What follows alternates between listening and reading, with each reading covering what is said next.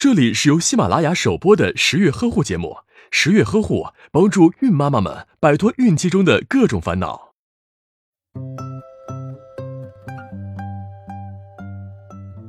你是否在月经前总是浑身疼痛，并且感到紧张乏力，有时莫名的想哭，有时又吃的很多？如果有，那么你可能是遇到了经前期综合症了。具体来讲，它是指月经来潮前的七至十四天，周期性出现的躯体症状、心理症状和行为症状的总称。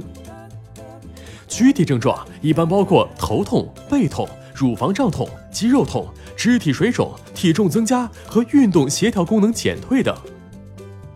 心理症状则主要为抑郁、烦躁、焦虑、易激惹、嗜睡、失眠以及行为笨拙、记忆力差、渴望食物等。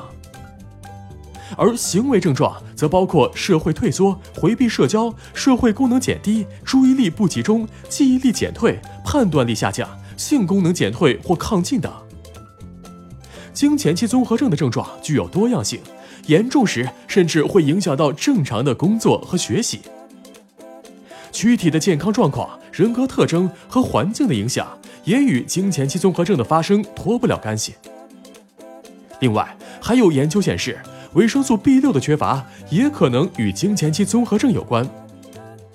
不过，这些症状都会随着月经的结束完全消失，而当它们出现的具有规律性，并已经严重影响了正常的工作、生活和人际交往时，才被称为经前期综合症。